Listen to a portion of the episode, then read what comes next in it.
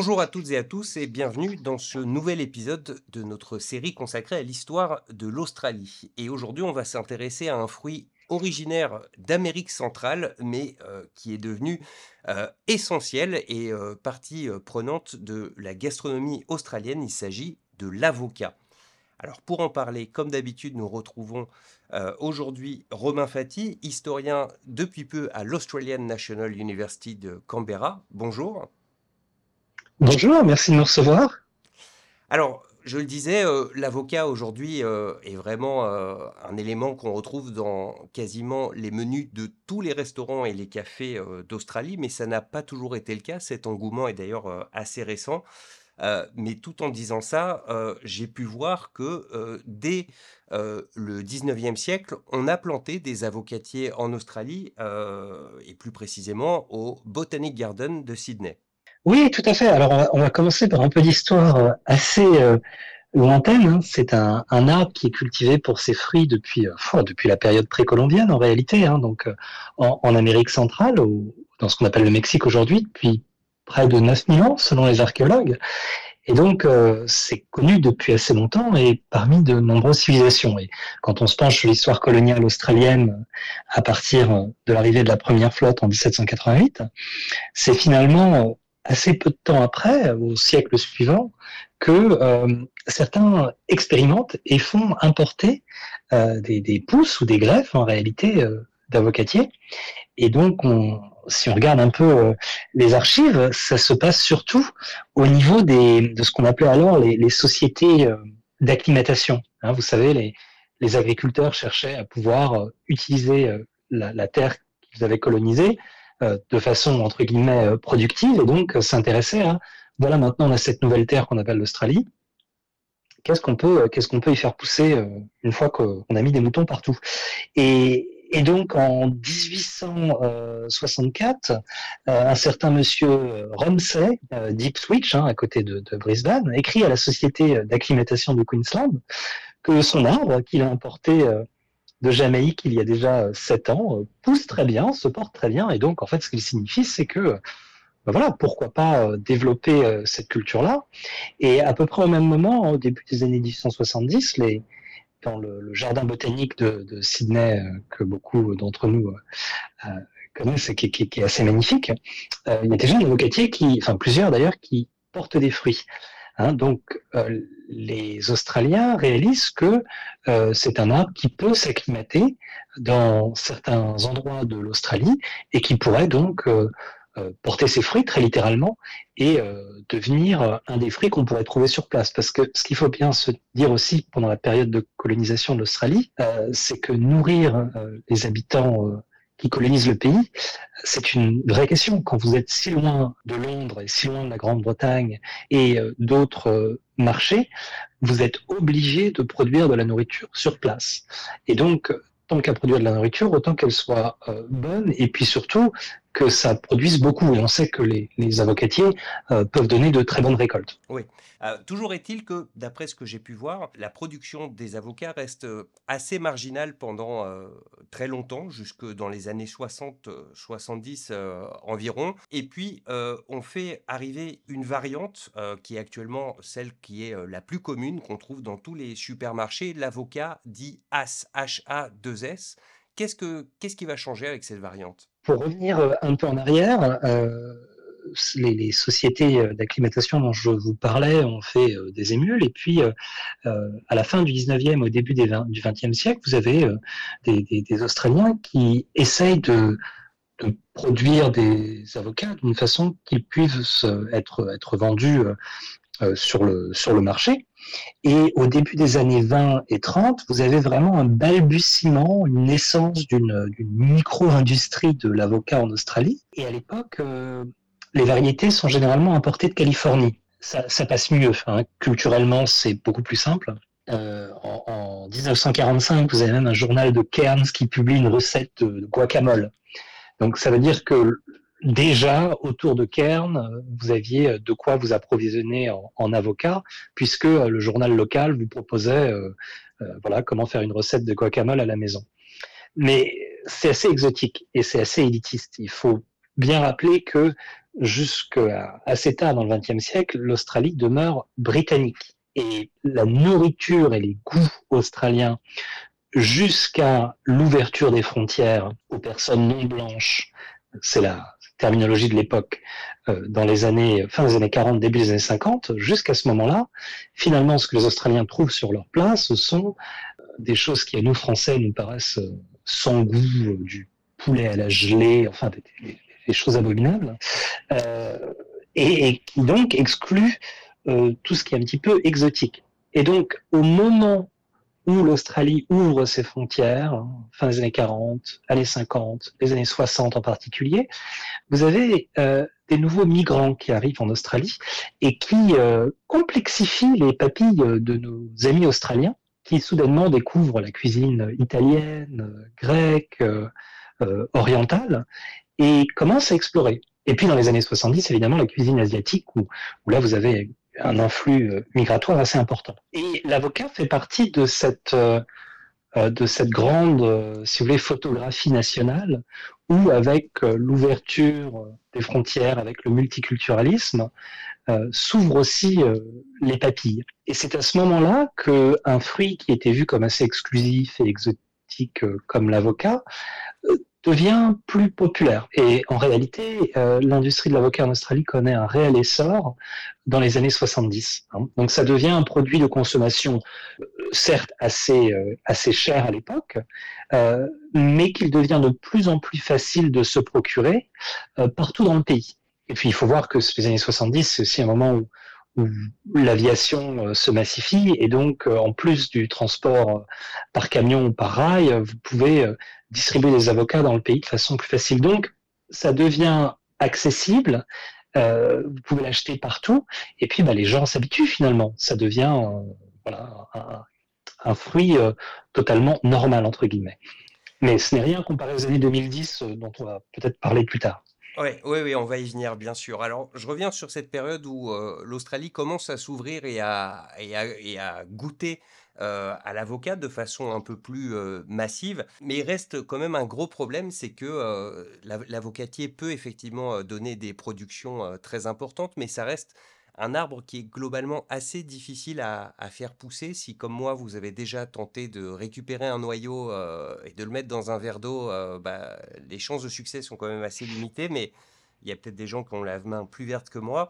Et puis accessoirement, il y a aussi euh, des maladies qui peuvent ruiner complètement euh, des récoltes euh, entières. Et donc, j'ai lu dans un livre très rigolo que je conseille à, tous nos auditeurs, qui s'appelle The Land Before Avocado, l'histoire d'un scientifique, un monsieur qui s'appelle le docteur Ken Pegg, qui travaille dans les années 70 pour le département de l'agriculture du Queensland et qui demande en gros à ses supérieurs des fonds pour euh, eh bien, euh, pouvoir chercher un remède à ces maladies qui ravagent euh, les récoltes. C'est un peu... Enfin, ça revient assez régulièrement et du coup, ça, ça, empêche les agricultures de vraiment se lancer dans une production de masse des avocats. Et quand il fait sa demande, donc, ses supérieurs lui rient en lui disant que c'est une activité qui n'a aucun avenir. Oui, euh, très clairement, euh, c'est encore un moment où voilà, c'est un fruit un peu euh, élitiste et qui n'intéresse pas un grand monde comme, comme les pommes, par exemple, ou les poires, qui sont déjà une agriculture très importante. Mais bon, ça fait partie du développement de l'industrie ou de l'agriculture australienne. Pareil, aujourd'hui, l'Australie est un grand producteur d'amandes et d'olives. C'était pas le cas euh, respectivement il y a 40 ans pour les amandes et 20 euh, ans pour l'olive. Donc euh, il faut aussi remettre la culture de l'avocat dans le développement et la, de l'Australie, mais aussi la mondialisation des productions et des cultures et la spécialisation des pays suivant leur climat. Et pour en revenir à, ce que vous disiez sur euh, Ken Peg, effectivement, un des problèmes qui se pose avec l'avocat, alors je suis désolé de vous décevoir Grégory, mais votre tentative avec un noyau n'avait aucune chance de porter des fruits, puisque l'avocatier, en fait, euh, pour donner des fruits, il faut le greffer. Comme, euh, comme pas mal d'arbres à noyau en réalité.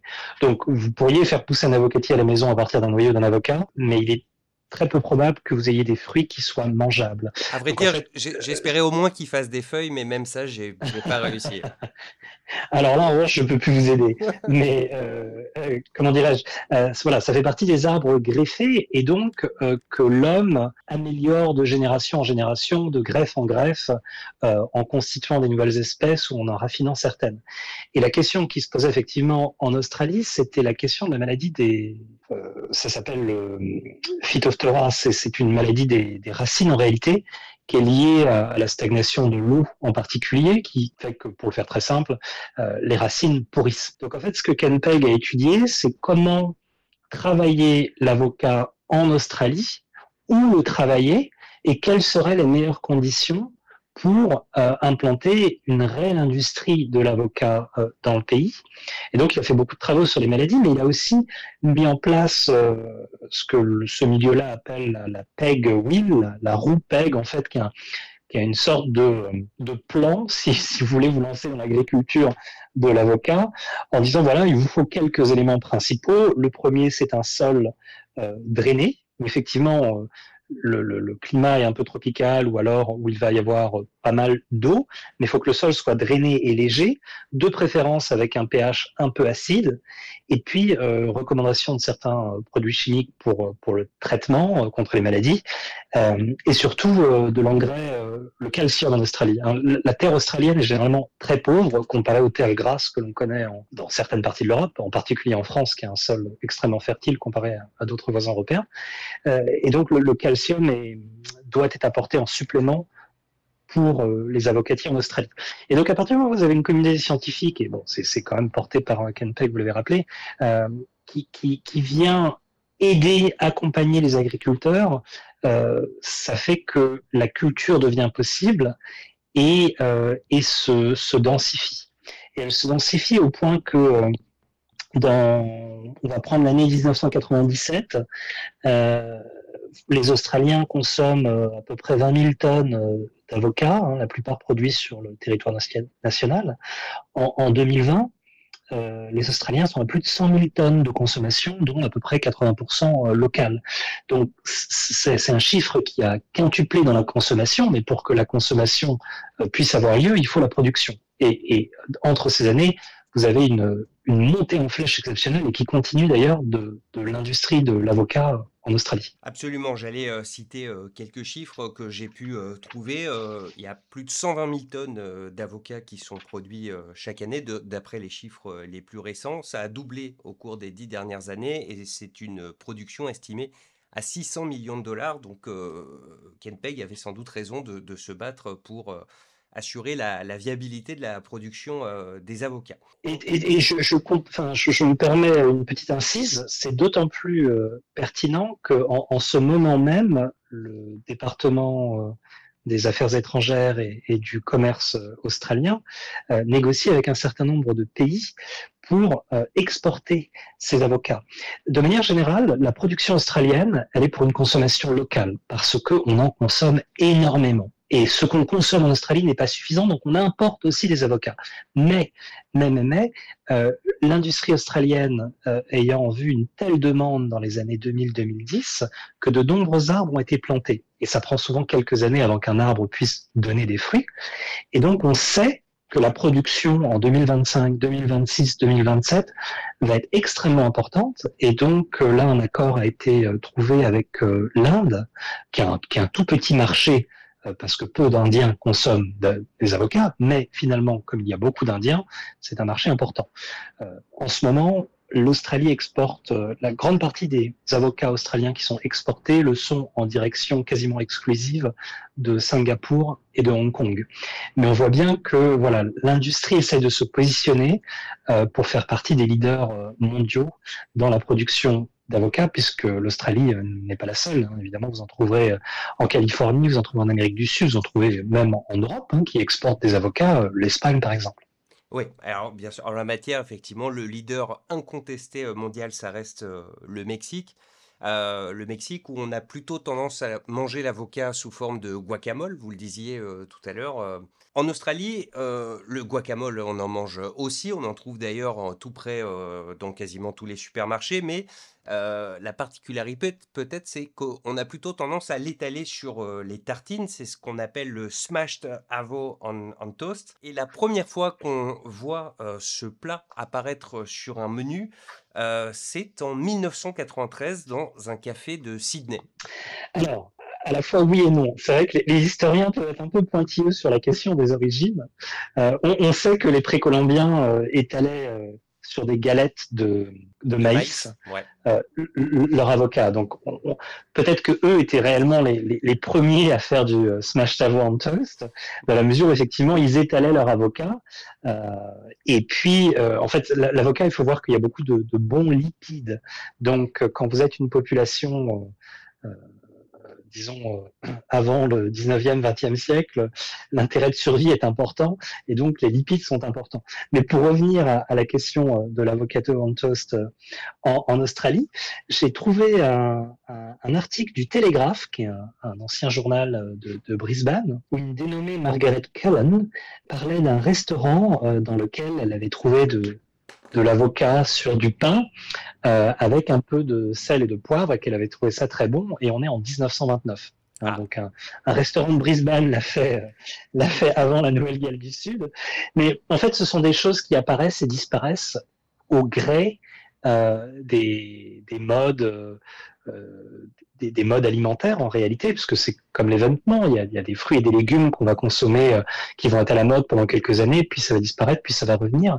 Mais c'est vrai que depuis les années 90, c'est le restaurant que vous avez mentionné à Sydney qui effectivement l'a remis à l'ordre du jour, euh, le succès est allé croissant au point qu'aujourd'hui, il n'y a quasiment aucun café en Australie où vous ne pourrez pas commander de l'avocat écrasé avec peut-être un peu de tomate ou quelques herbes ou du sel et du poivre euh, sur une tranche de pain. C'est devenu extrêmement commun, un peu comme euh, le bacon and eggs, quoi, le, bacon avec des œufs.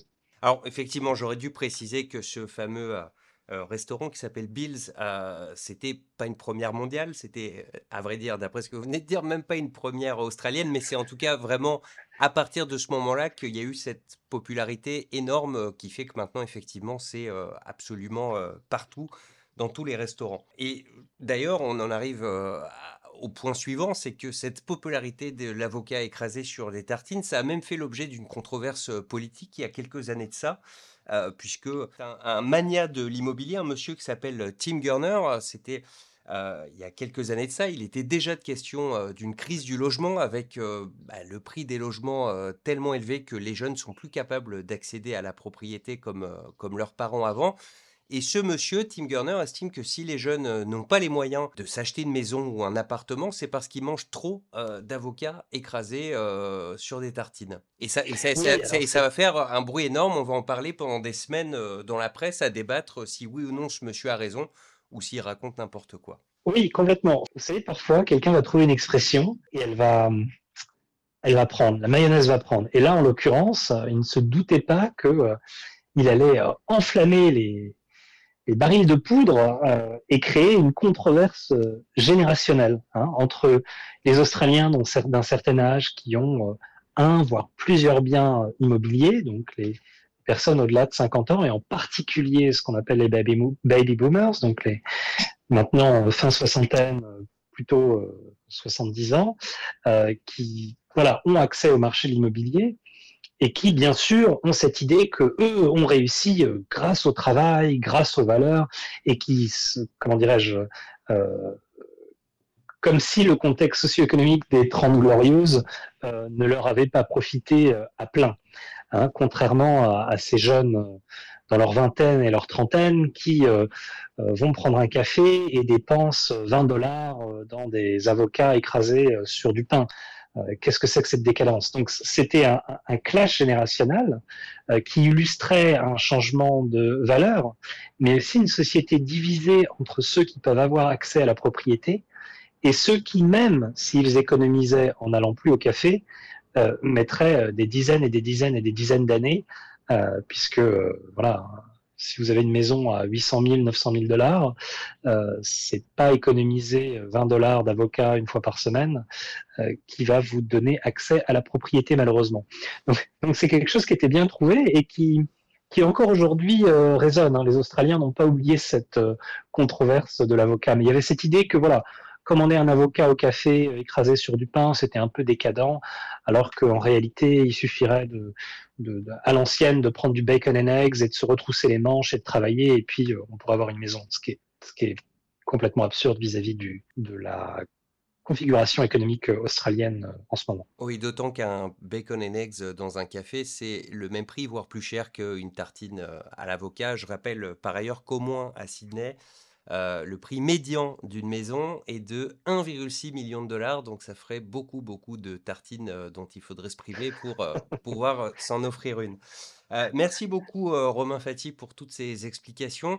Je me permets de revenir sur le livre que j'ai cité tout à l'heure, qui ne parle pas que d'avocats, mais qui est vraiment un très bon livre. Euh, ça s'appelle donc The Land Before Avocado. C'est écrit par je crois, un ancien chroniqueur de ABC qui s'appelle Richard Glover et qui en fait euh, prend un contre-pied intéressant puisque euh, il compare euh, sa jeunesse à Canberra, en l'occurrence dans les années 60-70, et il tord un peu le coup à cette idée que tout était mieux avant. Et lui, en fait, il explique que, que ce soit sur le plan de la gastronomie, du logement, de l'emploi, du rapport entre les hommes et les femmes, des voitures qu'on conduit, et bien que l'Australie, non, c'était pas mieux avant, c'était même, à l'en croire, assez proche de l'enfer. Donc voilà, et accessoirement, c'est écrit de façon très amusante et ça se lit très facilement. Voilà. Merci encore Romain Fati pour ces explications et à très bientôt pour un prochain épisode. À très bientôt, je vous remercie.